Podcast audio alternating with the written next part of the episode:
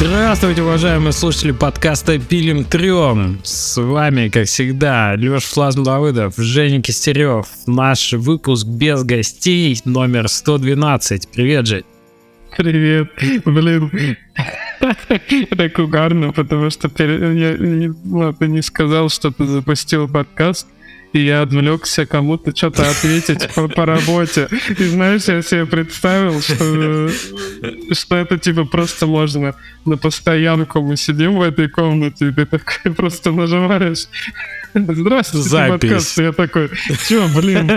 Ты думаешь, так, где что включилось? Где этот был подкаст у меня в какой вкладке пошел? Да, где YouTube, где закрыть? Так сидишь, и из ниоткуда голос Леши подкаст начался. Что поделать? Да, да, вот так вот, Женя, работаешься и забудешь, что ты подкаст сейчас пишешь на самом деле. Бывает. Как твои дела в целом? Да, нормально, отлично. Ну, дела на самом деле. Ну, все хорошо, наладил сон свой, э, наладил дела, не играл эту неделю вообще ни во что. Как-то так получилось, не знаю, пришлось читать некоторые книжечки, а, а они отнимают тоже время. Поэтому больше читал чем, mm-hmm. чем играл. Э, еще э, я, короче, вернулся посмотреть э, зачем-то. Вернулся посмотреть первые серии карточного домика. Mm-hmm. И оказалось, что моя суперспособность все еще работает, я ничего не помню, хотя его весь смотрел когда. Но я смотрел на русском, а там сейчас с субтитрами и просто типа на английском. Uh, и оказалось, что у Кевина Спейси очень крутая харизма в карточном домике. Типа на русском я такого не помню, что было. Его фразы просто крылатые выражения, которые он говорит, как он разговаривает в этом сериале. Uh, это нечто. И теперь мне еще приходится смотреть карточный домик.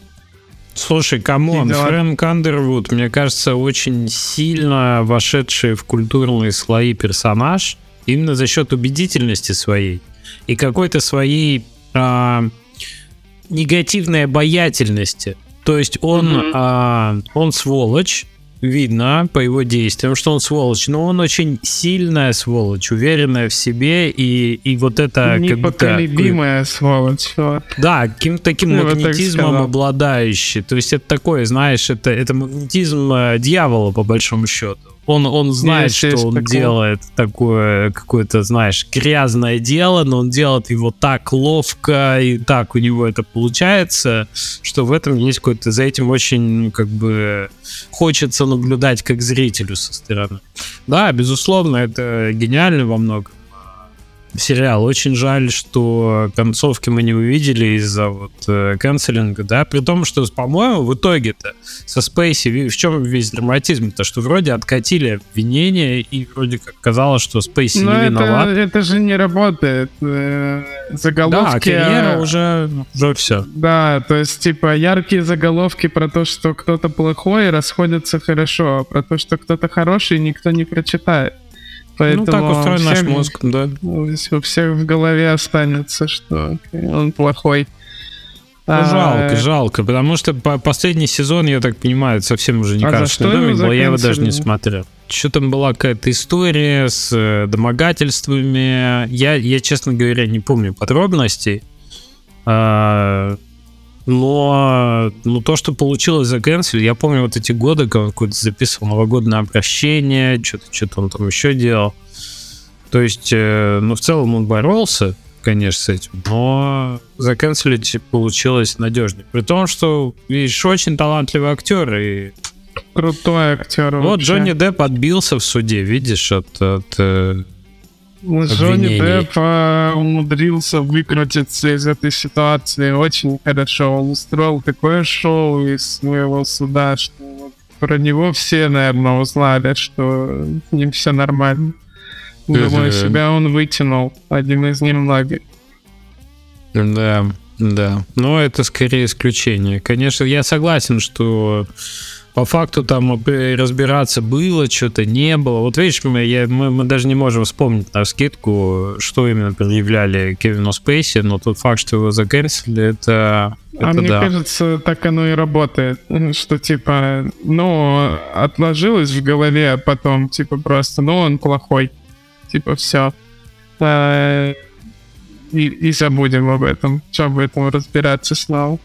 А, а ты помнишь э, какие-то истории с э, игровыми разработчиками или студиями игровыми, которые удалось заканцелить? Я на скидку помню с Blizzard историю с домогательствами, с корпоративной культурой, которая была такая, знаешь, про то, чтобы а, сексуализировать женщин, да, возможно, как-то эксплуатировать их, да, да, там какие-то истории с этими номерами отельными в этих. Вот, вот это я помню, что в Blizzard в целом ну, была были, такая... были какие-то темы с э, какая-то инди-студия была довольно известная, то ли Финджи, то ли еще где-то, где работал какой-то чувак, э, и, и кто-то на него рассказал, что там домогался до какой-то девушки, что-то такое я помню было, не знаю, но он, наверное, пропал, с, с ним все перестали сотрудничать и все.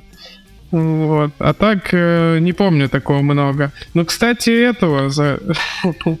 ну, его не заканчивали, он просто себя плохо вел. Э, это как то который Фес э, сделал игру. Mm-hmm. Да, да, да, да, да. Он Все, же просто я... всех разозлил. И, и да, он, он в принципе, какой-то, ну, он, в принципе, такой достаточно социальный товарищ. Мне кажется, по-хорошему мудак. То есть он просто как-то странно себя вел постоянно с партнерами, еще с кем-то. Уходил, возвращался, что-то опять уходил. Знаешь, есть люди, которым нравится ипотировать вот из, из того, что вот происходит.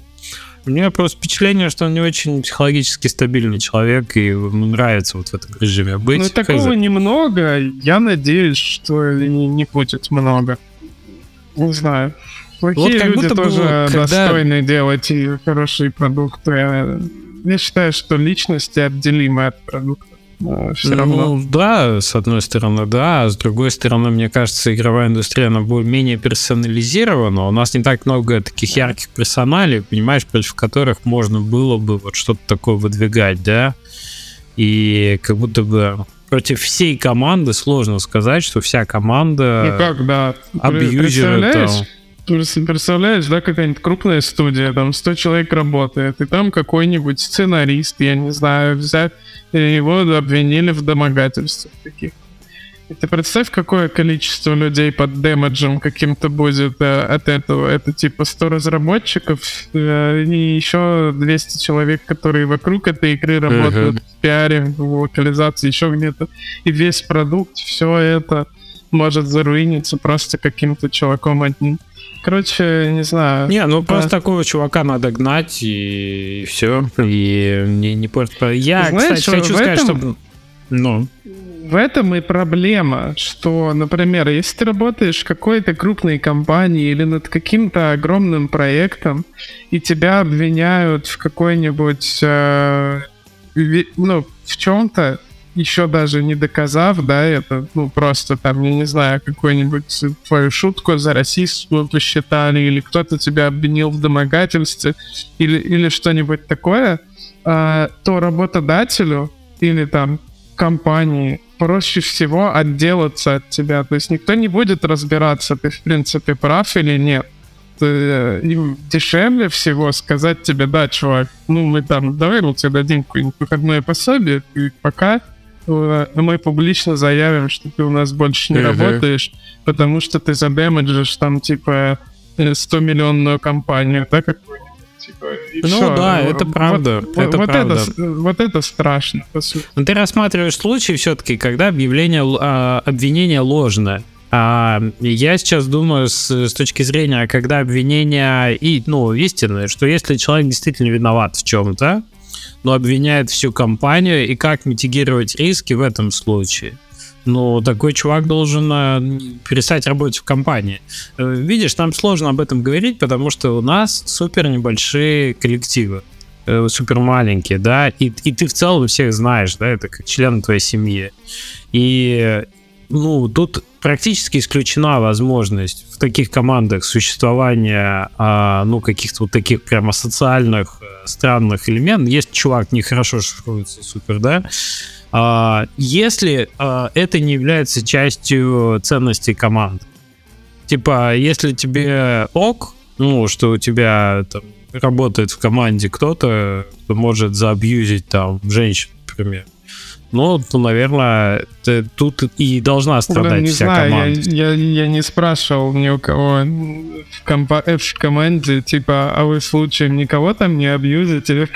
Вот тебе тема на следующий звонок. Типа, так, чуваки, мы митигируем риски. Если кто-нибудь абьюзит там э, своих партнеров или партнерок, имейте в виду, что это может э, плохо, так сказать. Так давайте расстанемся прямо сейчас.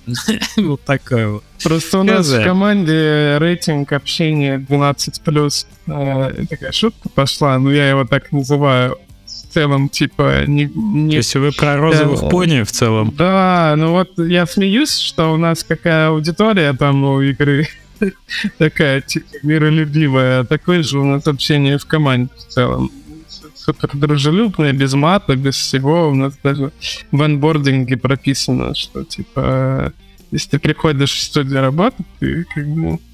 Матом у нас не принято ругаться. Как дела? Ага. Ну, нормально. Нормально. А, может, ты во что-то играл э, в последнее время? Такой просящий, просящий голос. Блин, ну может, ты играл во что-то? Я только про сериалы что-то могу говорить. Посмотрите The Watcher, 7 серий, сериал прикольный про семью, которая переехала в дом, и им начали письма с угрозами Потрясающе. Каждая серия как на, как на американских очень mm-hmm. прикольно. Кто любит детективные какие-то вещи или ну, не мистические, но, как сказать, загадочные, вот, uh-huh. отлично. Держит до самого конца. Хватит, можно посмотреть в один день выходной. Ну, что ты пытаешься из меня, из меня контент Вы выиграете себя контент. Я попробовал да. поиграть, знаешь, в Hogwarts Legacy чуть-чуть. Еще. И ага. оказывается, там так дальше. Во-первых, я вспомнил твою это про то, что тебе нравится ходить на это. Да, там действительно прикольно ходить на пары. Я такой, блин, в таком месте я поучился. Вообще нормально. Вместо того, чтобы э, Шутка про то, что вы что там, шары катаете? Первое же, так сказать, занятие по магическим искусствам это катание шаров. Прям буквально. Очень, очень весело. Ну вот, и в Хоксме тоже сразу же тебя отправляют к Эливандеру, а тут тролли, а тут заговор, а тут вот так, а Блин, а вот тут вот. Ты меня Очень снова классно. вдохновил в нее поиграть. А они по оптимизации что-нибудь улучшили там? Мне кажется, патч вышел недавно, и он э, ситуацию поменял в лучшую сторону. То есть, мне кажется, постабильнее стали кадры. Э, на Steam Deck все равно тебе надо оптимизировать это все, но это не твой случай, у тебя же игровой ноут, так что тебе должно быть ок. Вот, а в целом играется неплохо. То есть, ну, не могу сказать, что ты график понижаешь, и играть можно без... Ну, у меня не, у меня все равно там, там, где я играл, там, не знаю, на высоких э, или на ультрах в Death Stranding, там, и, или на высоких в Cyberpunk, э, на нормальных, Хогвартс Легаси у меня тормозило, мне приходилось выкручивать эффекты в самое низкое, там что-то такое, сидел с настройками. Я вспомнил, почему я в нее не продолжил играть, потому что у меня почему-то подключение к телеку э, по HDMI в текущем жилье не работает. Э, поэтому я не играю на телеке, а хочется mm. играть э, типа консольного гейминга такое. А, прикольно. Ну, а у меня, знаешь, какой эффект произошел? Я запустил тут недавно Red Dead Redemption 2, думаю, посмотрю, где там остановился, может быть, это удастся зацепиться. И мне оказалось, что а, когда играешь на телеке, а, мне надо одевать очки опять. И, и, и он слишком большой, и он шумный. Типа, я не могу наушники вот так вставить, как на Steam Deck, mm-hmm. даже беспроводные, да. Мне некомфортно. То а есть вроде большой экран, вроде как бы этот, а? Ну, а телек там, ну, ну, там можно, наверное, но у меня нет, видимо, наушников, которые туда подходят, не знаю, хз. Короче, я попробовал 3D Redemption чуть побегать, я понимаю, что мне нет этого камерного опыта handheld. И такой, так, у меня на Steam Deck нет э, Red Dead Redemption. А если я даже поставлю себе, то у меня прогресс не сохранится. Засада вообще. И, Steam, и Hogwarts Legacy. И прекрасно. И там как-то так все плавненько и Хорошо. Ты же должен знать, что можно зайти в какую-то папку, там, типа, скопировать сейвы, зайти в Steam Deck, подсунуть их там куда-нибудь. Так у меня на Xbox, но я не знаю, может там прогресс А, на Xbox? Xbox навряд ли, да. Там с папочками сложнее, тем более, что там Quick Resume вот этот не, э, свой. ну, в общем, э, Steam Deck рулит. Для меня я в который раз убедился, что я уже Xbox не играл, ну, не знаю, больше, чем полугода. Ну, вот как Steam Deck пришел точно. Прикольно. И не жалею об этом. Ну, вот такие дела. А, Женя, я ж тут ездил на Девгам а, с докладом про энергию в команде. Родилась идея, собственно, сделать по, так сказать, по результатам этого доклада небольшой выпуск подкаст. Интересно ли тебе подискутировать про энергию в командах? Вообще ничего не понимаю, о чем будем сейчас разговаривать. Давай, я сейчас начну. энергия в команде? Я сейчас начну, и, и ты поймешь. Помнишь, мы когда делали про выгорание э, выпуск, когда мы говорили, когда-то мы говорили, как мы считали, что выгорание наша главная проблема. А, так вот, там была такая шкала, типа, личной энергии от нуля до 100%. Помнишь? Такая Наверное. батарейка. Ну вот, очень удобная система, она в докладах у Анны Убуховой. Кстати, рекомендую посмотреть на YouTube разные видосики. Она agile, agile мастер, agile коуч. В общем, у нее очень классные все доклады по существу. Человек очень прошаренный во многих этих. Прям не реклама, а рекомендация. Вот, и у нее эта батарейка часто фигурирует. Как какая-то шкала, короче, которую ты можешь померить. Ну и что такое эта батарейка? Ноль — это прям физическая смерть, типа 5% энергии, это вот глотание. И не могу двигаться, могу глотать и моргать, условно, да? 10% энергии, это ты вот можешь в пределах квартиры, понятно, перемещаться, может там приготовить покушать, но зубы уже не почистишь. Вот. 15 более-менее существование в квартире адекватно. 20 могу выйти на улицу, 25 эм, что-то что-то делать. 30 привычный в рамках известных паттернов, там, трудовая деятельность, но не больше. И оказывается, что вот если по этой шкале смотреть на это все, 30% это больше подавляющее большинство привычных, а, в привычных условиях, командах люди работают на таком уровне энергии. 30%. Я могу делать то, что я знаю, но для того, чтобы изучать что-то новое, менять что-то, вводить новые какие-то паттерны поведения, там agile какой-нибудь, скрам ввести в команду, да, э, освоить новые, не знаю, из Photoshop перейти в Jira, из 3D Studio Max перейти в Blender, уже нет энергии на это. Более того, так как это физиологически очень сильно завязано на мотивации внутри мозга, то мозг, зная, что бывает на нуле процентов смерть, он вызывает у тебя ровно такую же острую реакцию, что типа, что? Что ты мне предлагаешь? Сейчас о чем-то таком подумать или что-то новое изучить? Да это же меня э, напрямую к смерти продвигает не к жизни, а к смерти. И вызывает такую же острую реакцию. То есть это будет саботаж, это будет что угодно, только не принятие изменений и так далее.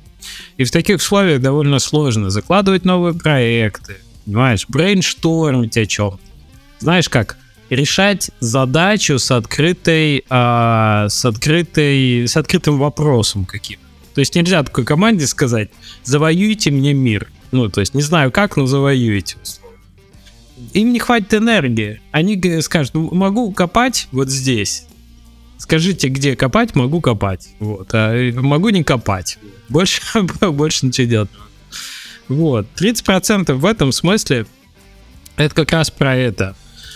А 45% это вот уже готовность к изменениям, каким-то новым вызовам и так далее. А где-то на 50-60% по этой шкале возникает как раз э, агентство такое. То есть это человек, который может выступать агентом изменений. Может эти изменения типа команде продавать, продвигать их в жизнь и так далее. Ну, а там дальше, типа, 75 это уже изобретение чего-то нового, 90 это прям вот изменение мира. То есть это те проценты, которые а, ну, это, не знаю, Илон Маск какой-нибудь, да, на таком высоком проценте. То есть люди, которые вот прям на таком уровне энергии живут, они могут не менять пространство вокруг себя. Их, как правило, супер заметно. Это такие люди с шилом в одном месте. Им все постоянно больше всех надо, они что-то делают, что-то все начинают, там компании, инициативы, не знаю. Ну, в общем, про таких людей э, мы говорить сегодня особо не будем. Про них и так все понятно там оказаться довольно сложно, если у тебя нет врожденного вот такого шила. Это такая генетическая еще история. Какой-то такой ранговый потенциал высокий, который практически невозможно накачать. С ним надо родиться с таким. Вот. А поговорим мы больше про вот эту разницу между 30 и 45 процентами. Типа, как тебе можно энергию команды чуть-чуть подкачать, потому что это реально на самом деле чтобы ты мог с ней делать какие-то более интересные вещи с такой командой, чем вот с низкоэнергетической. Это фактически подтвержденная наука история. Бывало у тебя такое, например, а, когда ты ощущал вот именно в пересменке между проектами, а, что тебе сложно что-то новое начинать? Не самому лично, на себе лично ты тоже можешь это хорошо почувствовать. Именно вот как фидбэк команды. Ты чувствуешь, что очень инерционно, очень а, сложно это все как-то двигается, что сложно какие-то... Да не, обычно, ну как, мне кажется, обычно хватает э, моей энергии, наверное, чтобы зажечь как-то команду и, и, и начать делать. Просто э, ну, типа, если я чем-то загорюсь, я всех достану с этим. Я, я, ну, пока все со мной не согласятся там или, или не загорятся этим проектом, я буду бегать его питчить, э, кидать референсы и все такое, представляешь, представляешь? У меня сейчас такое, на самом деле, начинается, потому что я, типа, мыслями немножко задумываюсь о другом проекте. Вот. А, но такое невозможно обычно делать э, для меня, когда очень много рутины. Ну, то есть, типа, mm-hmm. когда у меня больше рутины, чем я могу сделать, например, просто ежедневно, где у меня никакой творческой энергии нет вообще. Мне, ну, ни на что не хватает, и реально себя ловишь на, на мысли, что ну, ты просто выполняешь какую-то работу просто чтобы, не знаю, и ждешь выходных просто чтобы выдохнуть, чтобы тебе никто не писал в мессенджеры, ничего не происходило. Ну да, а, понимаю, когда есть такая работа, которую кроме тебя никто не сделает, которая тебе не нравится, может быть, внутренне как-то противишься ей, это, безусловно, супер э, высасывает энергию твою. И ты такой, окей, надо перетерпеть надо просто перетерпеть. Но оказывается, даже с этим можно на личном уровне работать. То есть есть прямо какие-то такие небольшие лайфхаки, которые помогают тебе. Помнишь, я говорил, ну тогда же, когда делали, я вот это и вот это я реально использую штучку. Что я беру себе а, марбл шарики такие, кладу их в один стакан. И стакан наполовину полон или пуст. И за каждый сделанный договор или там сделанный акт какой-нибудь, да, вот которых мне надо, я один шарик из одного стаканчика перекладываю в другой. Казалось бы, фигня. Ну что мы, реально, вот 12-летние дети шарики из стаканчиков перекладывают. Они у меня вот тут стоят. Вот, типа, вот, вот такие стаканы, типа, из которых я пью сейчас. Это работает. У тебя вот какая-то появляется игривость во всем этом. За документами ты начинаешь видеть мету. типа ты прогрессия какая-то у тебя есть. Это реально работает. Мелочь. Но мне это реально помогает как-то, знаешь, более игровым образом оформить вот эту скучную рутинную работу. Вот. А, кстати, ты интересную ну, кстати, штуку по, сказал. По похоже, угу. вещь делаю. Вот я сижу, когда работаю, у меня всегда есть блокнот на, на каждый день лист. И я вот э, стал последние практика последнего времени, так скажем.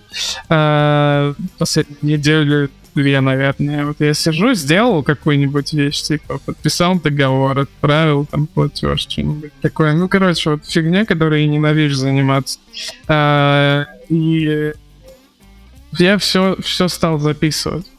И в конце дня я смотрю, у меня вот этот список. Так, ну, во-первых, записывать прикольно, потому что ты как попал... Ну, по сути, то же самое. Он же визуально пополняется, список. И ты такой, ого, я много сделал сегодня. И в конце дня вот э, еще у многих бывает, когда ты занимаешься, у тебя много разных обязанностей, кажется, как будто ты ничего не делал за день. Да, ну, типа, да, да, что да. ты вообще, че, чем ты занимался в целом? Вот. Да, да. у меня тоже было такое ощущение, поэтому я стал это делать. И в конце дня, чтобы посмотреть на это, и такой, да, я вот не зря это, ничего себе, вот это вот тут столько вещей, которые меня в начале дня волновали, а я с ними разобрался. Прикольно. Как бы, да, да. И заканчивать день приятно с этим. Вот. Есть еще один крутой очень лайфхак, который я у Анны Обуховой подглядел, и за это ей спасибо. Это, оказывается, важная работа, которую надо осознанно делать, когда ты таск закрываешь какой-нибудь. И называется он протокол авторизации э, результата. Сейчас объясню, в чем дело. Вот, короче, оказывается, по нейромедиаторам, да, по нейро э, трансмиттером, у нас есть дофамин, но он тебя дофаминит даже тогда, когда только собираешься делать что-то в конце. То есть ты получаешь дофаминовую, э, как сказать, подпитку, когда ты решил что-то делать. Я буду делать это дело. Но оказывается, что когда ты его закончил делать, ты дополнительно дофамина не получаешь. Там такой ровненький график. В пик на, когда ты, ой, буду сейчас вот это делать. Ну, когда закончил, оказывается, нет никакого вознаграждения. И чтобы мозгу сказать, что да, я сделал что-то, и это что-то классное, а, надо, оказывается, специально сделать еще одно э, дело осознанно. Есть наш тут второй друг серотонин. он типа гормон, который тоже нас вознаграждает, но он уже за типа за то, чтобы радоваться тому, что у тебя есть уже. Ну вот он вот за это отвечает. Типа, о, классно. А, у меня есть э, там, не знаю, здоровье, да, у меня есть реализация. И вот если ты останавливаешь на секунду и фиксируешь это, что вот, вот оно у меня есть, получаешь удовольствие от этого, оказывается, тоже. И это удовольствие через серотонин. Так вот, что такое авторизация результата? Ты делаешь 4 простых шага. Первое. Описываешь стартовую ситуацию, типа, что было до того, как ты что-то сделал. Второе. Перечисляешь все, что сделал, желательно подробненько. Позвонил кому-то, мы поговорили, поговорили об этом, об этом. Послушал, что он мне сказал. Знаешь, там, это, оказывается, супер важная функция PM слушать. Никто не пишет себе вот в конце дня слушал команду, типа таск выполнен. А это супер сложное дело. Говорить-то как бы проще, чем слушать. Вот. Третье, надо описать результат. Ну, типа вот, что было, что я делал и что я получил. Все очень просто, да? Было, сделал, стало. И четвертое, самое важное здесь, это описать, зачем мне долгосрочно э, в контексте моих ценностей этот результат очень интимная, оказывается, вещь, потому что ценности у тебя могут быть такие, которые вообще не особо не, не надо кому-то рассказывать. Знаешь, там признание, например, да, стремление к э, каким-то результатам, а, не знаю, чтобы тебя там, не знаю, на улице начали узнавать, какая-то медийная там активность. Какие угодно. Это абсолютно ваше внутреннее Блин, личное дело. Вот на улице узнавать. Не знаю. Когда это будет улица, не знаю, на Девгаве, может. Улица на Девгаве, да. Да.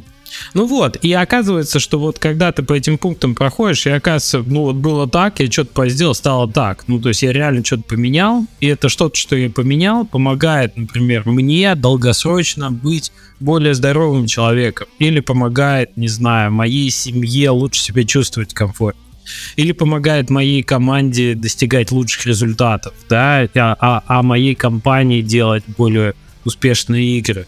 И вот в этот момент ты чувствуешь вот этот серотониновый приход. Тебе, вау, класс. Это было, ну, нужно, это здорово. И ты получаешь вот это самое вознаграждение за эту таску, которого ты бы не получил, ну, через дофамин, через, а, все-таки сделал, да, а все-таки сделал, галочку поставил. Вот, э, супер несложно, там буквально 40 секунд занимает, может 30 секунд, вот по всем четырем шагам пройтись. Но когда ты в следующий раз будешь браться за задачу, ты почувствуешь, что у тебя есть больше мотивации.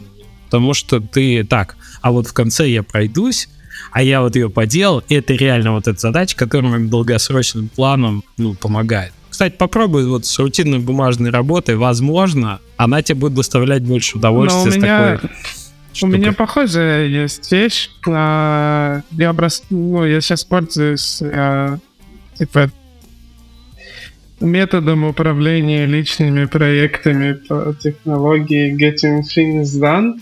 О, ГТД. О которой, да, я да, уже кучу раз рассказывал. И каждый раз, когда у меня что-то плохо, я к ней возвращаюсь э, на протяжении последних там лет пяти, наверное. Но сейчас я прям жестко ей пользуюсь в полной мере, так скажем, последнее, а, последнее время. И там есть одна крутая вещь, что типа любое дело, оно делится на проекты и, и превращается в супер маленькие таски. Ты всегда знаешь, какой следующий шаг. Но за счет того, что я этим управляю электронно на компе, а, я вижу все проше- прошедшие шаги. И когда у тебя какой-то большой проект, там, подписать кучу договоров, там, например, или что-то неприятно, но я вижу вот такой список тасков, и я с удовольствием могу в конце удалить этот проект. И для меня это момент, я такой, ура, круто, вот типа...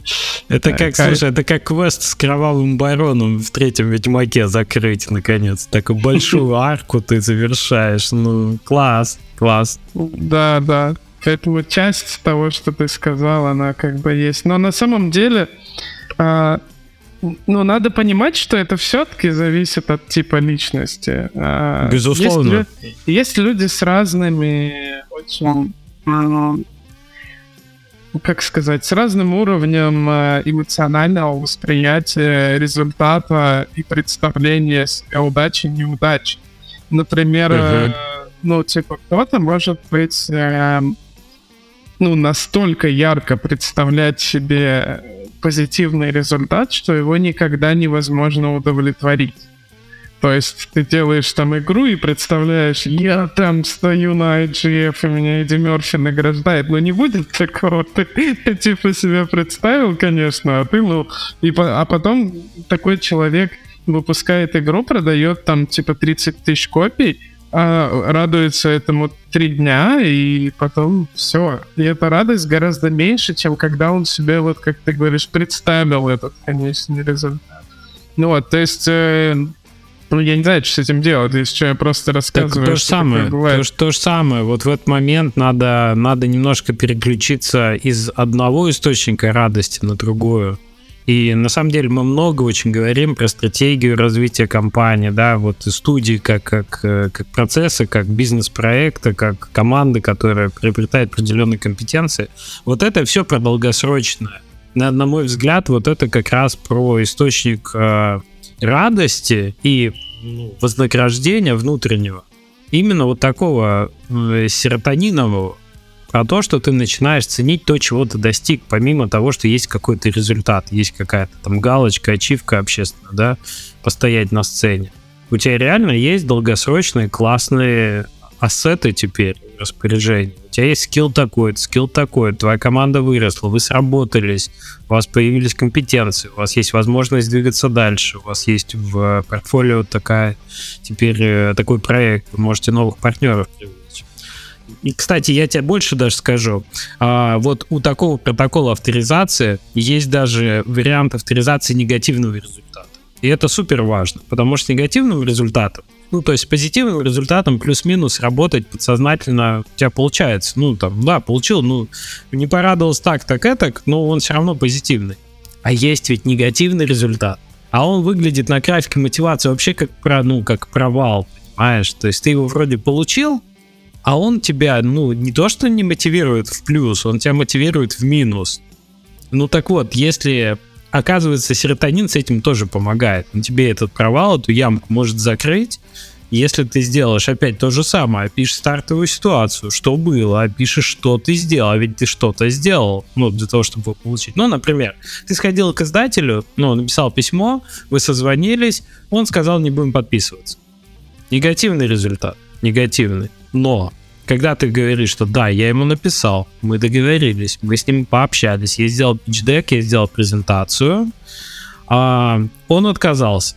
Окей, четвертым пунктом, ну, то есть после того, какой ты писал, писал результат, четвертым пунктом будет а, описать свое отношение а, к, к вот э, к целям своим долгосрочным этого результата. Ну, например, не получилось, ну и фиг с ним. ну, в смысле, не больно-то и хотелось. Ну, типа, не буду повторять вообще. А, или, например, ну да, жаль, что не получилось с этим издателем, попробуем с другим. Потому что э, мы сделали неправильно 1, 2, 3, мы это поправим в пичдеке, да, мы сделаем корректировки и попробуем снова. Это тоже результат. Он тебе дает информацию, с которой ты можешь работать, с которой ты можешь что-то сделать. А, не получилось и не буду повторять, например. Долго, дорого, не соответствует там э, моим целям и так далее. Это тоже инфа. То есть отказ от э, дальнейших там повторений, это как, знаешь, э, data-driven разработка. Ты сделал, ну, как бы эксперимент, получил результат, он тебе дал информацию, на основе этой информации ты там следующие шаги в этом направлении не делаешь. Все понятно, тут там тупик. Вот. Оказывается, вот такая авторизация негативного результата тебе тоже дает серотонин. И ты тоже так, ну окей, не получилось, но я-то молодец, я вот такие действия поделал, и я вот такую информацию получил, и относительно моих там долгосрочных целей, я вот с этой информацией теперь могу вот сделать 1, 2, 3, 4. Ну, то есть я все равно молодец, ты себе все равно выдал на это, ну, вознаграждение как, по этому факту. Это, оказывается, тоже классно работает и помогает вот эту выращивать культуру, ну, как бы, попыток. Ты пытаешься, пока не получится. То есть, типа, заглушение голоса негативного результата плохая идея, да? Ну, типа такой, я хотел похудеть на 3 килограмма, потолстел на 5, пойду напьюсь. Э. Интересно, типа, типа не надо, надо, надо такой... Э, так, ну, типа, а давай, ну, ну да, хотел, да, типа, хотел, хотел похудеть. Так, килограмма. какая была стартовая ситуация? У меня был такой-то вес. Что я сделал? Давай, ну, четко, конкретно. Я а, применил вот такую там диету, да, или я пытался вот такие шаги сделать. Результат. Плюс 5 килограмм. Ты такой, так, эта диета, наверное, не работает для меня. Такой, Мне, ну, наверное, по крайней мере, не стоит хорошо. Хорошо провел время, да. Да, да, да. Ну, например, да, ну как-то так. Ну, то есть, на самом деле, действительно, в любой неудаче можно увидеть очень много полезной инфы. Ну, типа, для себя. Это же эксперимент. Ну, типа, вообще вся наука через эксперименты продвигается и так далее. И когда ты смотришь на это вот в, в такой призме, ну, вот через такую точку зрения, оказывается, что у тебя химия мозга меняется. И он такой, ну да, ну ладно, в этот раз не буду, ну, ну получишь в следующий раз. Главное, мы получили инфу. И это тоже навык, который можно вырабатывать, вот именно такой взгляд на вещи. И он тебе помогает вставать, он тебе помогает подниматься после вот этих падений, потому что у тебя просадка, ну, реально не такая большая от негатива. Знаешь, вместо черт, опять не было, я пробовал. Ну что это за фигня? Мы сделали очередную игру, она опять не забрала, миллион копий не придала. Да что ж такое? Такое, окей, просто не надо делать пазл-платформеры больше, может. Ну, то есть а, они не так хорошо заходят на рынок. Если ты хочешь вот эту цель, то, наверное, надо изменить подход, надо изменить там, действия, или, может быть, расширить команду, или, может быть, э, с другим партнером поработать или вообще на другую платформу попробовать поработать. Ну, то есть, понимаешь, это реально помогает. Так а что про энергию команды-то? К команде назад. Возвращаемся к команде. Вот помнишь, ты сказал, что ты всех драйвишь. Типа мало энергии, а ты всех драйвишь. А оказывается, вот по этой шкале от нуля до а, 30, вот у тебя разрыв между тобой лично ну, как лидером, условно говоря, команды, и самой команды в среднем, он не может быть больше 10-15%. Как думаешь, почему?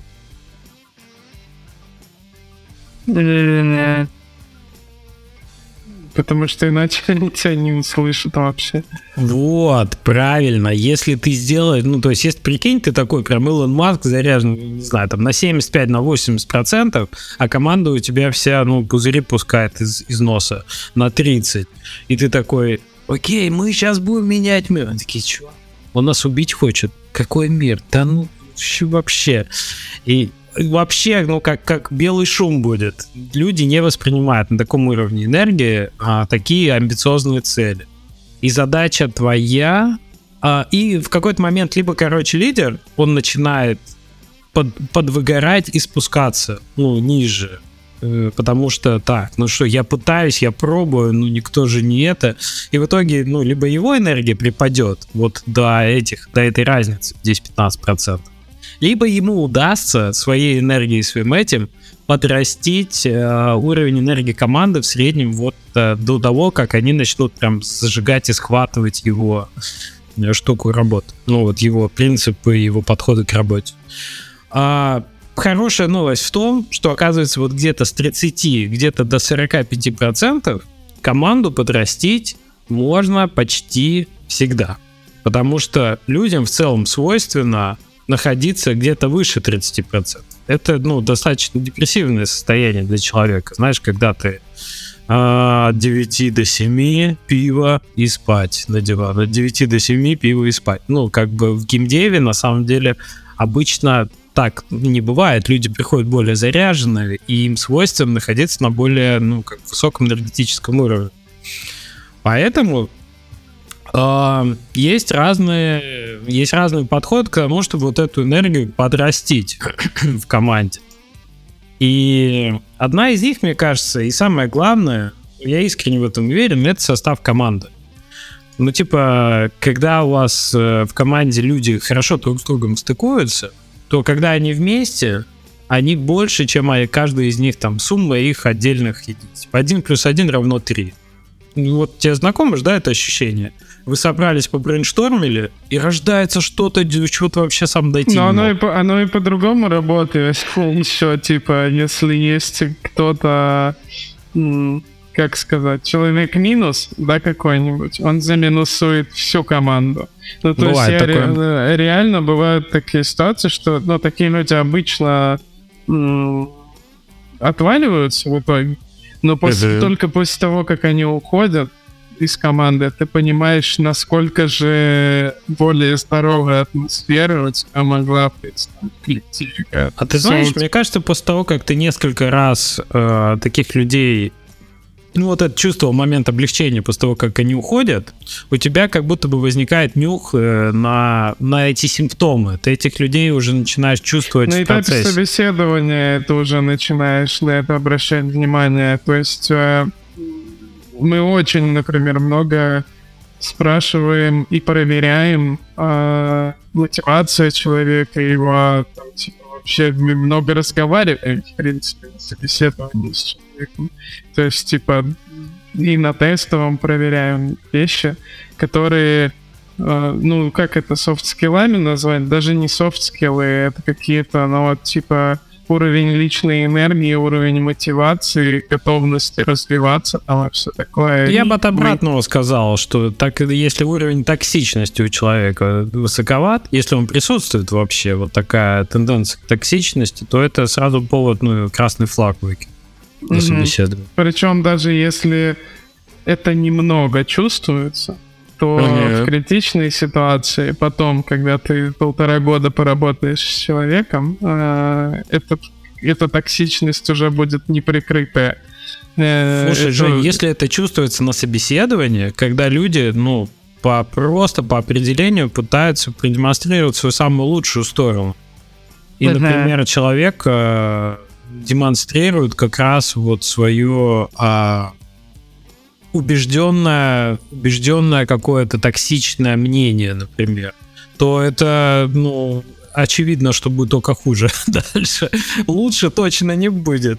А ну вот знаешь, как у нас происходит? Э, кажется, что вот, ну, типа, изначально мы собрались в какую-то команду, да, вот она еще, ну, просто держалась там на какой-то моей энергии, да, там и все такое.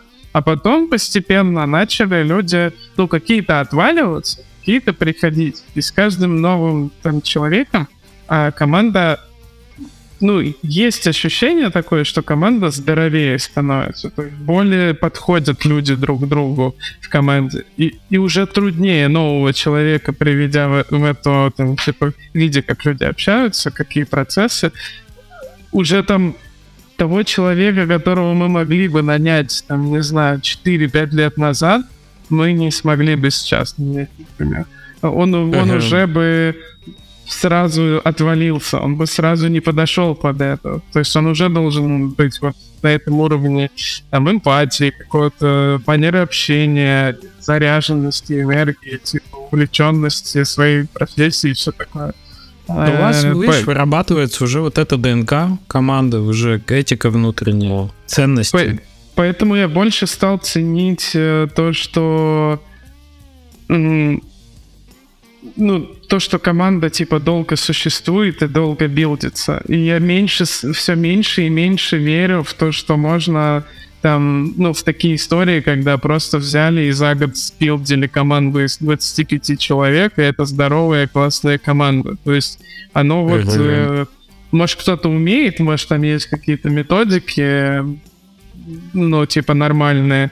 Но мне кажется, что только когда вот пройдут там через один-два проекта, когда поотваливаются люди, придут новые, и, и, и вот тогда э, качество команды улучшается. Хорошее вино, типа. Мне очень интересно на самом деле. Вот сейчас я с тобой разговариваю, я понял. Мне бы было очень интересно побыть там, типа, э, на митинге какой-нибудь, или послушать вообще, как люди общаются в команде, которые там 30 лет. Представляешь, ну, 30 лет. И, и которые не так постоянно разваливаются, раздуваются, сжимаются, которые вот там, типа, растут и растут, да, равномерно так, типа, и, и делают там и Блин, мне кажется, они как семья вообще, там просто... Абсолютно, ну, то есть, скорее всего, Скорее всего, если это хороший кейс, если эта команда эффективная и это прям реально команда, да, а не совокупность людей, которым просто удобно, а, удобно не шевелиться и оставаться вот в таком статусе кво. Скорее всего, эти люди будут очень эмпати- эмпатичны друг другу, они будут очень хорошо друг друга слышать и кайфовать. А, знаешь, бывают люди, которые, да, вот действительно какие-то старые друзья, да, дедульки сидят, и они прям кайфуют, когда они общаются. У них какие-то приколы свои, у них какие-то свои темы. И видно по ним, что им хорошо вместе. Лучше вместе, чем там порознь. Да, вот это удовольствие испытывать. В шахматы там играют какие-нибудь вот такие. И могут даже ругаться. Но ругаются они тоже обаятельно. Понимаешь, что эти люди ругаются, потому что они оба понимают, что это их, ну, вот, ритуал, часть игры. Хз. Mm. А, так вот, синергичная команда, получается, это команда, в которой люди в совокупности, да, они больше, чем, чем э, просто по, по одному.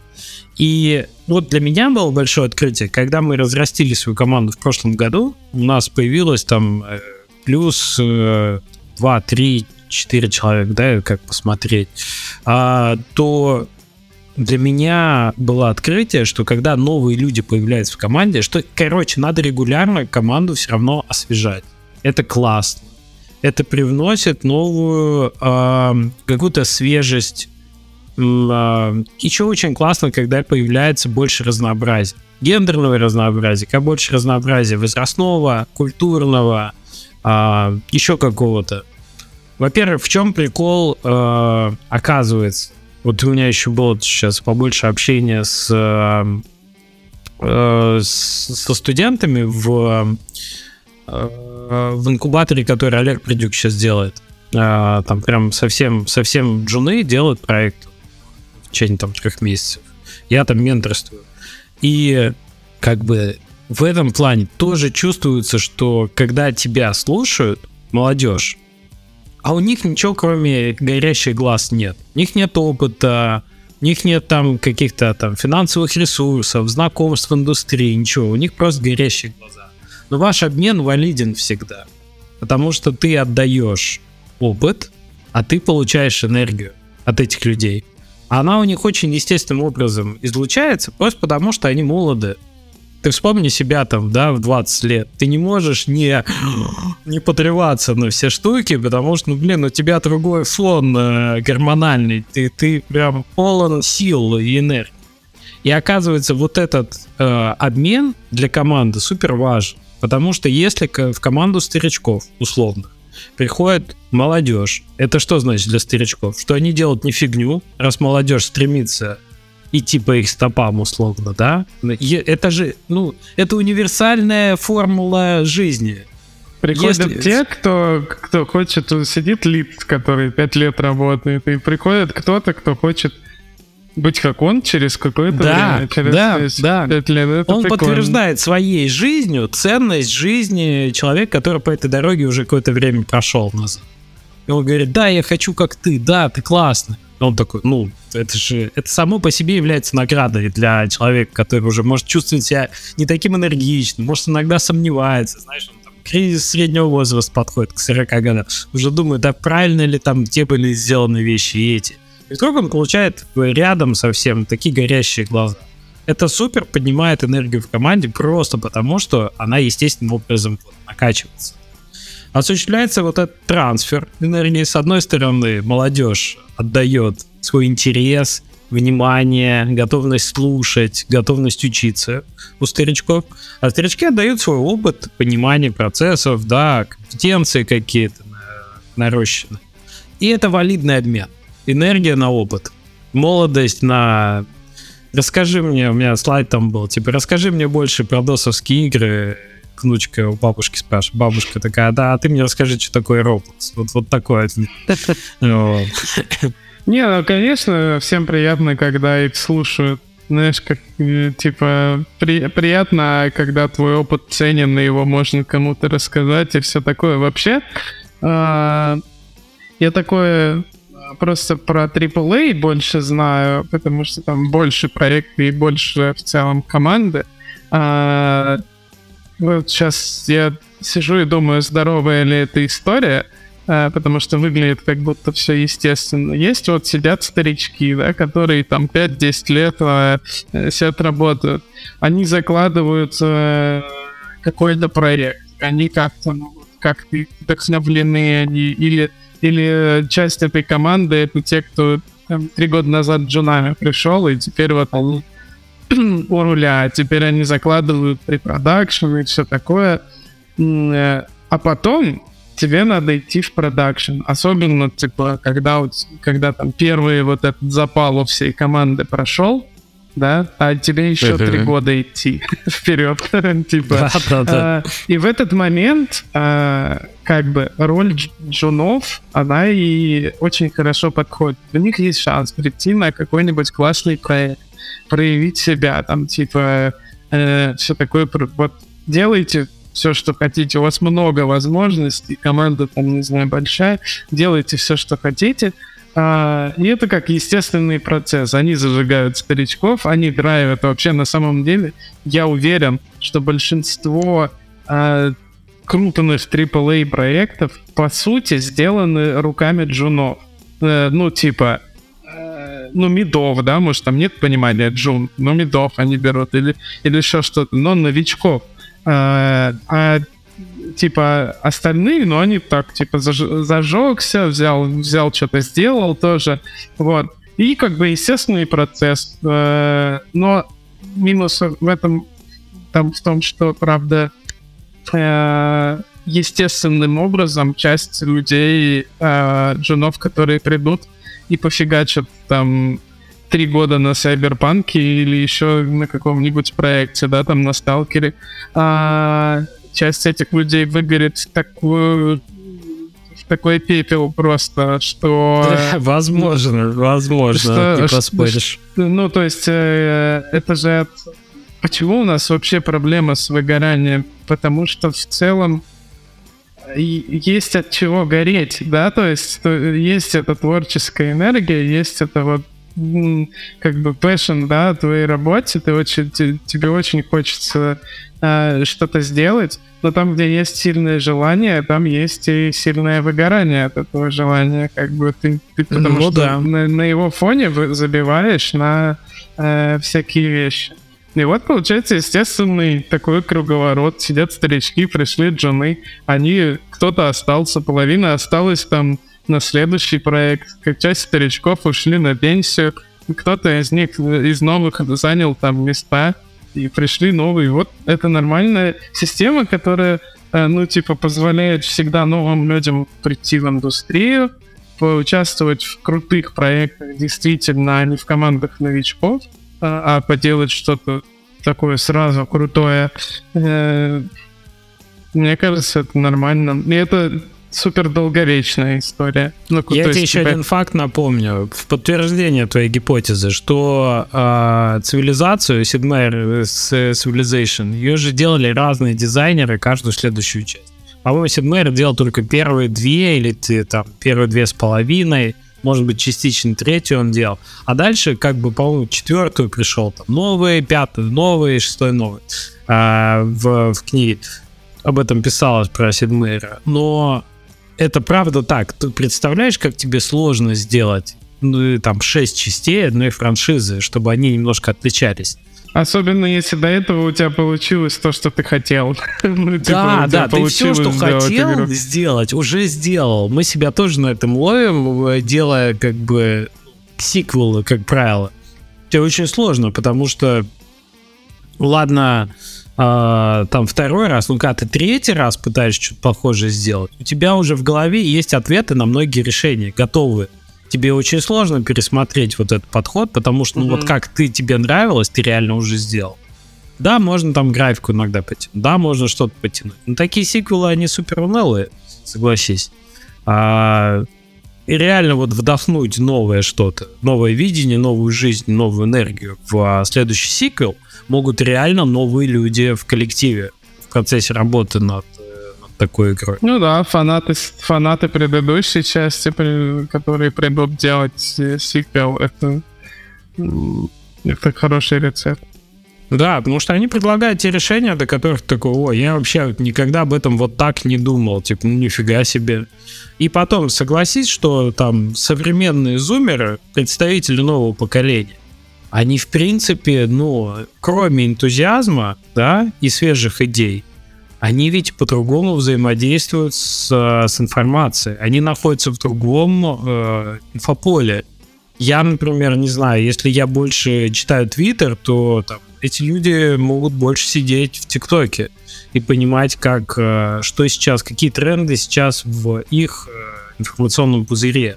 То есть они могут тебе многое рассказать, на самом деле, про твою целевую аудиторию новую. Я сейчас пытаюсь, э, пытаюсь переложить это на нашу команду, и вдруг внезапно понимаю, что у нас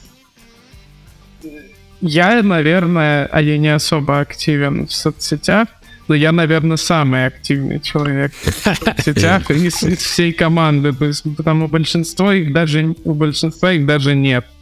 Прикольно, у вас вы все такие... Большая часть команды такие, типа, э, в себе люди. Интроверты. Да, то есть, типа, у них нет инстаграмов, твиттеров, там, всего такого. Прикольно, прикольно, тоже ценс, тоже ценс.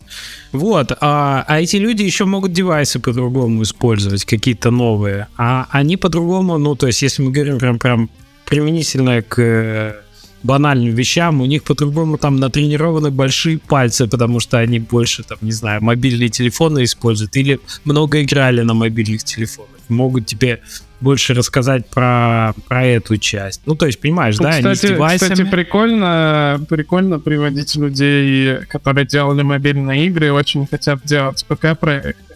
Э, ПК в свою команду. Потому что, типа, на самом-то деле у них есть ценный опыт, который мы не Абсолютно. знаем. Мы, мы в своем бабле находимся, типа, и не знаю, чтобы ты понимал, у нас недавно внутри команды проходил воркшоп по аналитике, чтобы ты понимал, что... А, что... да, ты все-таки это сделали. Да, ну, и, и, ну, как бы это, ну, случилось вообще, потому что к нам пришел типа сотрудник, который раньше был по free-to-play, в мобилке, а у него круг общения типа в другом месте был. И э, вот где соединяется как-то индустрии, да, и где можно что-то новое почерпнуть. Да, да, то, о чем мы говорили, помнишь, про интерфейс и так далее. На самом деле это классно. На стыке таких э, штук возникают какие-то новые, новые синергетические идеи, проекты и ценность сама. Вот. А, ну и, наверное, последнее, там, о чем бы я хотел сказать в контексте, типа, поиска энергии для своей команды. Очень классно, когда э, команда не забывает, что она все-таки делает игры.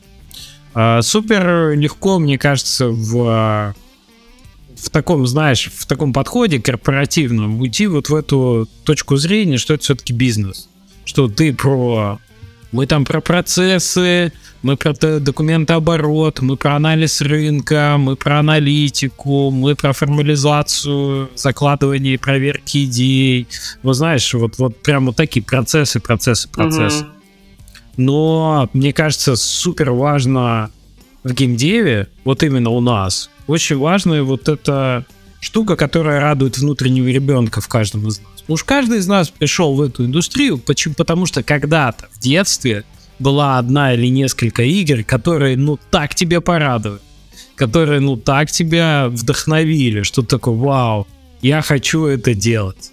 Я хочу быть частью вот, вот этого медиума, этой индустрии, этого продукта вот такого, ну, чтобы мне кайфово от ну, это правда так. Но нет вот играх людей, мне, которые... Мне поэтому и нравится делать сейчас игры.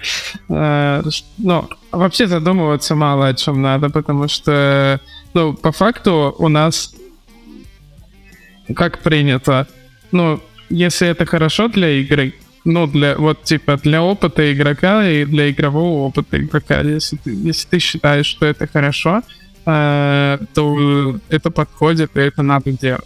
Все, то есть э, нет никакого там типа а вот эти кнопочки делать красненькими или зелененькими или какими? Какие нравятся тебе? Как ты считаешь? Вот ты посмотри референсы, вот ты посмотришь 10 других игр, а какие вот классные, что тебе понравилось из этих игр?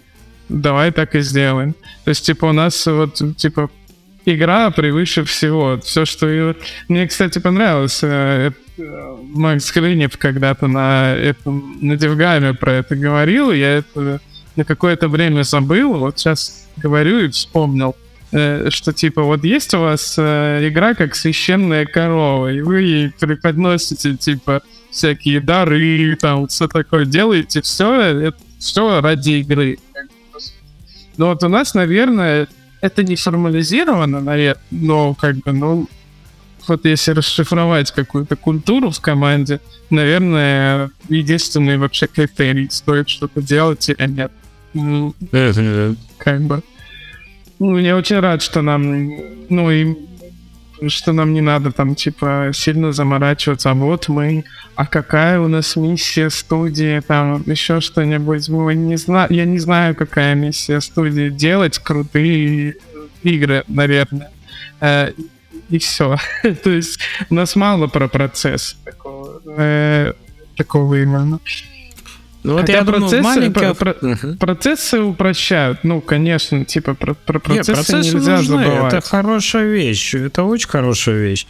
Но я думаю, маленьким командам тут везет больше. Вот когда у тебя там до там, 20 человек, типа 10, 12, 15, может быть, еще, ну, где-то на грани уже, тебе довольно легко э, не терять за формализацией человека. Потому что, ну, вас все равно не так много, чтобы э, отряд не заметил потери бойца, да, чтобы все э, все равно видели, чувствовали хорошо друг друга.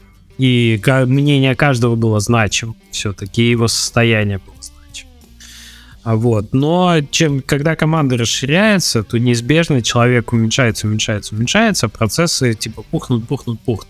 И там как будто бы надо уже какие-то ритуалы вводить, понимаешь? Ну, то есть вот взять все вместе поиграть, да, на Новый год. Или, или вспомнить, да, что мы вообще-то здесь про фан. На самом деле вот это навык чувствовать фан, он ведь тоже про удовольствие там, и тоже про внутреннего ребенка. То, то есть ты должен уметь извините, помнишь этот мем, типа, когда наконец-то возникло время поиграть своим внутренним ребенком, и это одеяльце открывает, а там такой скелетик лежит, типа, что он уже не способен ничему не радоваться, нет, и он там уже умер у тебя внутри, пока ты, так сказать, бумаги делал и бизнес. Вот.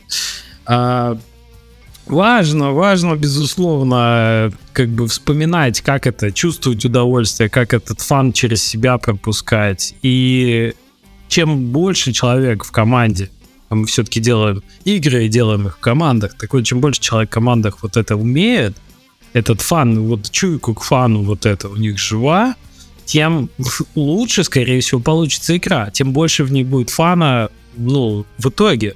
Это же такая субстанция, которую ты не можешь... Это как раз вещь, которую, да, ты не, которую ты не формализируешь. А, типа, это то, что как раз ты никакими процессами не вытянешь. Вот это, типа, вот это экстра работу, да, которая, которая просто на том, что человек такой, блин, а я сейчас вот здесь возьму и сделаю классно. Ну, то есть, типа, вот эту вещь формализацией и процессами очень трудно сделать.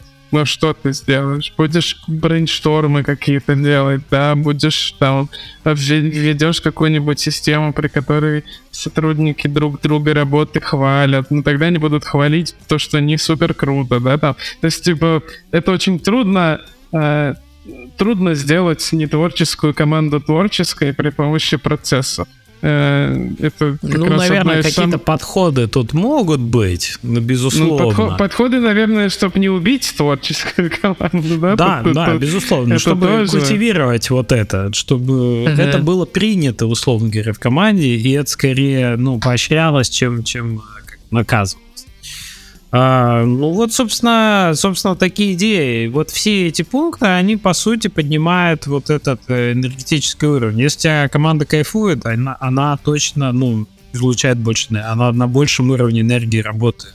Если э, команда классная, синергетически подобранная, там есть разного возраста люди, они в целом более энергичные все, да, а если у тебя вот эта межкультурная штука идет, и если у тебя есть заряд энергии от, э, от людей, которые типа задают какие-то вектора, которые обозначают направление, которые являются ПМами, лидерами, там, лидами, да, разных делов и так далее, то у тебя тоже команда более энергичная. Надо еще смотреть на то, кто у тебя выполняет какие-то ключевые роли. Это не могут быть люди, которые а, суперопытные, но при этом не энергичны. Это ключевые э, ну, точки не кипения. могут, это, это люди про, проактивные должны быть. Да, да, безусловно. То есть они должны сами быть выше вот на эти 10-15 пунктов по определению, чем все остальные. Ну и все, и это вот такие штуки, на которые, наверное, я смотрю, на которые я обращаю внимание сейчас в, в наших командах. А, мне кажется, на которые стоит э, как бы смотреть и нашим слушателям. Вот такая у меня была телега. Я рад, что ты включился активно. На самом деле у нас появилась, э, ну, как бы альтернативная точка зрения, и твой опыт э, прекрасно дополнил мои поинты. Что вот, делать это... человеку, вот сейчас нас слушает кто-нибудь, он понимает, что он уже, типа, что он не тот человек, который э, драйвит команду, да, потому что этому человеку у него все хорошо. Он такой, да, ну, послушал, такой, ну, приятно, да. Побольше бы таких людей, как я было. Человек сейчас сидит, который такой, блин, а я на самом деле уже просто делаю свою работу три года подряд. Э, типа, что ему делать? Слушай, есть э, и на самом деле институт э, найма, который никто не отменял. Э, когда ты долго толкаешь паровоз, извините за эту железнодорожную метафору, и тебе уже 57 лет, а ты все еще толкаешь паровоз сам, ты что-то делаешь не так. Мне понравилось вот это, недавно где-то вот интервью слышал, что ты толкаешь его, а какое-то время, через какое-то время он начинает ехать сам везет тебя. Это как раз тот момент, когда надо, вот когда у тебя достаточно ресурсов, и тебе надо увеличивать качество команды и нанимать людей. В том числе ты нанимаешь людей, чтобы они приносили свою энергию в команду, чтобы они приносили мотивацию и опыт. И это все те штуки, которые можно обменять на э, какую-то прибыль, если она уже есть в команде. Ты можешь нанять в том числе управляющего.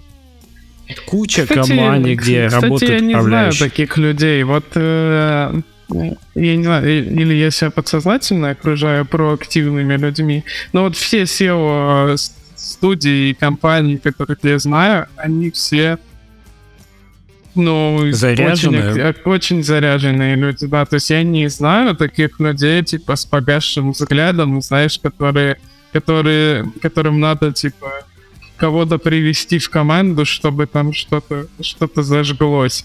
Ты знаешь, я помню историю, по-моему, еще когда-то на московском Девгаме, лет 5, может, может 4 года назад, обсуж... больше, 5, наверное, обсуждалась такая история, что бывали, э, ну, вот какая-то фри компания, которая там заработала прилично денег, и основатели решили отдохнуть, отойти от дел. Ну, типа, едет же само, и отойти от дел. И команды рассыпаются буквально. То есть компания да-да. вот так вот не закрывается через какой-то. А это, а это потому что все ну, пытаются натянуть, как бы разработкой игр э, пытаются натянуть на общие правила там существования рынка IT, да? И как бы есть вот эта идея, я бизнесмен, а как правильно построить бизнес? Ты строишь процессы, процессы, процессы, потом отстраняешься от них, и в итоге команда работает без тебя. Вот это вот такая приятная мысль для всех, которые все, все говорят такие, они будут работать без меня, а я буду... А что я буду делать? Вот я не понимаю. Тогда, а, а ты чем будешь заниматься? В смысле, ты это построил, ты самая главная энергия, которая типа создала это все, и ты такой, а теперь я не буду работать. Но, но люди почему-то вот этот взгляд, они как бы культивируют. Это типа сухой бизнес-подход. Все делегируем, делегируем, отдаем, э, отстраняемся и все. Мне кажется, что Нет, люди ну, очень слушай, рано, очень рано от этого, ну, от чего-то отстраняются. Ну, тут типа... надо, конечно, каждый конкретный кейс смотреть, да, безусловно. И делегирование, по большому счету, неплохая штука. Вообще, все, иначе мы бы все делали там в одного вообще. Новый человек, ты прям всю, всю игру от начала до конца. Что ты точно делегируешь? Сначала ты делегируешь код второму программисту, потом ты понимаешь, что лучше тебя рисует артист, потом ты у меня, звук, у меня появилось правило делегирования, я его сам для себя вывел. Я, так. ну, типа, вот много да, немного. Ну, короче, что-то слышал от других людей. Вот, для себя вывел, что комфортно делегировать спокойно а, и эффективно, я могу только то, что вот я работаю и вижу, что у меня я утопаю в рутине, я выделяю, что из этого типа самая большая рутина, и, и это кому-то отдаю. И, то есть я делаю вот 100% моей работы, из них там 70% что-то другое, что-то занимает, что прям роль какая-то. Типа, и я себе оставляю там 30%, они забьются потом новой фигней какой-то, и новая рутина появится. Все, все такое. Вот это самое комфортное, потому что ты представляешь, как это делать, ты знаешь, что, э, что а, а, ты такую ценность передаешь новому человеку, он приходит, и ты такой, ты знаешь конкретно, кто тебе нужен. А, это не та история, когда ты сидишь и такой думаешь, блин, я же уже большая компания, может, мне нужен HR, или, или, так, или такой, а вот у моих друзей там есть project менеджер, может, и он мне нужен? Нет, когда тебе действительно нужен project менеджер или HR, ты не задашься таким вопросом. Это, это ты точно знаешь, что он тебе нужен. Вот типа тогда и, ну, у меня так с кодом произошло, да, когда я понял, что я вот все меньше и меньше времени могу посвящать программированию, а это все будет, ну, самая главная рутина в моей работе, когда я только начинал, ну, по сути, и на блокместе я еще программировал, э, то, ну, когда я понял, что все, ну, мне надо с этим заканчивать, это не даст мне дальше что-то, ну, куда-то развиваться. Э, ты знаешь, вот э, это такое... один из подходов, безусловно. Когда ты так хорошо знаешь какую-то штуку, что ты в целом себе представляешь человека, его компетенции и так далее, который мог бы тебя заменить, то, что ты очень хорошо умеешь делать, и ты его учишь под эту задачу, под этот процесс, и он начинает часть твоих функций, ну, брать ну, на себя, будет, тебя разгружать. Как правило, больше тебя будет, ой, лучше тебя будет это делать. Да, Потому да, что ну, у тебя из-за того, что ты хорошо. делаешь много ролей, у тебя не хватает, ты знаешь, как сделать, типа, ты знаешь, чего ты не успеваешь, короче. Да, вот, да, а, да. а когда приходит человек и полностью full time это делает, а, он делает это точно лучше тебя, потому что да, согласен. хорошего человека. У нас и... вот так было с, с пемами, и вот именно когда мы делали там конкурс, ты понимаешь, пишешь какие-то вот эти эти, ты много тратишь времени на то, что менеджерит сообщество и так далее. Ты знаешь, что надо делать, и когда пришел PM, он стал реально лучше делать это меня. Вот. А есть другой еще способ, когда тебе надо делегировать что-то, что ты не умеешь делать. Такое тоже бывает. Ну, я не умею не кодить. Я не умею арт делать, я не умею звук музыку. Я вообще в душе не знаю, какими программами, как это надо делать, но я найму человека, который знает. И он сделает. И может быть результат тоже не сразу удовлетворительный, а может быть ты с кем-то поработал и можешь кого-то даже лучше нанять через какое-то время. Это как раз сравнение потом познается. Но типа у меня есть проблема, я не знаю how, but uh, I need to find who. Ну, типа, надо найти человека, который знает, как эту проблему решать. Тоже, такой тоже, тоже мысль, которую я вот для себя, лично для себя считаю вредной. Вот мне не нравится эта мысль, она тоже всем так нравится в бизнес-среде. Все такие типа, блин, а я вот сейчас не знаю, я не разбираюсь в мобильной аналитике, да, и не хочу разбираться. Я найму аналитик, и ты вообще не поймешь, что чё, кто тебе нужен, правильно он делает или неправильно. Но проблема в том, что ты э, наймешь человека и будешь его с открытым ртом слушать. Ну, то есть, типа, ты же не знаешь, ты нанял крутого чувака, он делает то, в чем ты не разбираешься вообще. И ты такой, ну, он, наверное, разбирается, ты можешь очень много времени, и, и, как правило, это дорого будет, скорее всего. Ты наймешь лида по какому-нибудь направлению, в котором, э, ну, типа, ничего не понимаешь. Я не говорю, что ты обязательно, ну, обязан понимать. Но вот есть у тебя команда, 10 человек. Вот если в ней кто-то есть, кто, типа, понимает, что... Э, ты, я имею в виду, это команда, это не, например, я не умею там, я в 3D не понимаю ничего, у меня есть люди, которые, э, которые понимают. А, но я не приведу никогда там в команду, не знаю, а давайте проведем Гудини артиста, который вот я не знаю, что такое Гудини, я не знаю, как он работает, э, не знаю, я знаю, что типа модная штука, давайте приведем, он нам расскажет, как это делать не верю в такую, в такую идею. Много раз об этом обжигался а, лично, приводя супер лидов каких-то, ну, там, начиная работать с супер крутыми чуваками, по моему мнению. И каждый раз я обжигался, э, типа, об этом. Э, поэтому я вот в такую, в такую штуку не верю, хотя она очень притягательна. Ты думаешь, Не, что, погоди, типа... ну ты же согласен с тем, что, типа, вот про то, что там Джобс говорил, да, зачем мне нанимать людей, которых я буду учить, мне надо нанимать людей, которые научат меня. Никто же не против. Вот а... все с этой мыслью и ходят. Да, он, да, наверное, да. что-то другое имел в виду. Понимаешь, он сказал Сейчас, одну, погоди, одну я тебе фразу. объясню. Я тебе объясню. На мой взгляд, классно, когда э, человек приносит с собой знания. Ну, никто тебя не заставляет с открытым ртом принимать на веру все, что он говорит. Во-первых, у тебя, как ты сказал, у команды есть набор компетенций. Не обязательно у тебя. Кто-то знает про 3D больше, кто-то про звук, кто-то про код и так далее. Вы можете проверить его вот, экспертизу. Я знаю. Вы можете проверить там по рекомендациям, во-первых, этого человека, что он уже где-то что-то классно сделал, кому ты прям реально помог, да? А потом ты, ну, твою чуйку никто не отменял. Наверное, уже разбираешься в людях и видишь, где bullshit, а где ну, человек реально рубит фишку. Вот.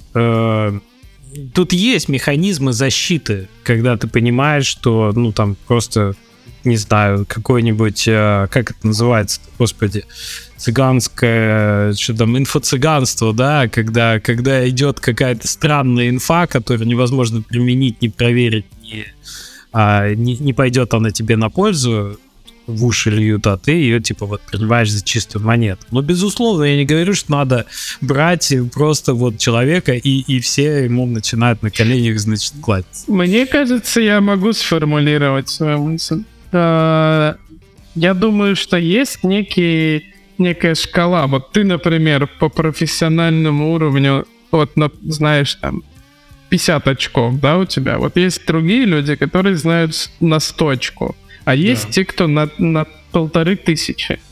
И вот да. как будто бы есть вот этот разрыв, на который ты можешь прыгнуть. Ну, то есть ты, как бы, твоя команда может прыгнуть.